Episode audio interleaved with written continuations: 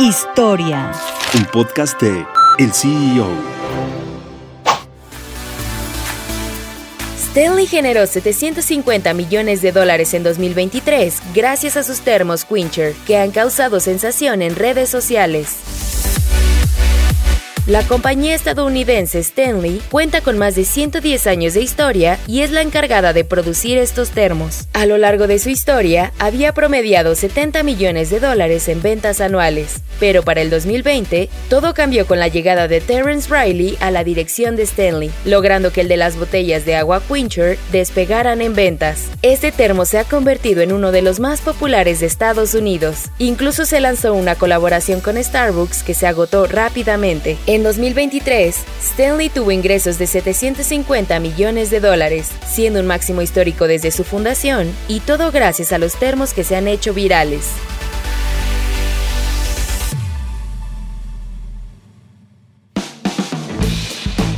Mantente en el mercado con las noticias más importantes de la tecnología y los negocios, escuchando y compartiendo todos nuestros podcasts en el CEO.com, en arroba el CEO- en Twitter y el CEO en Instagram. Soy Fernanda Espejel y nos escuchamos la próxima.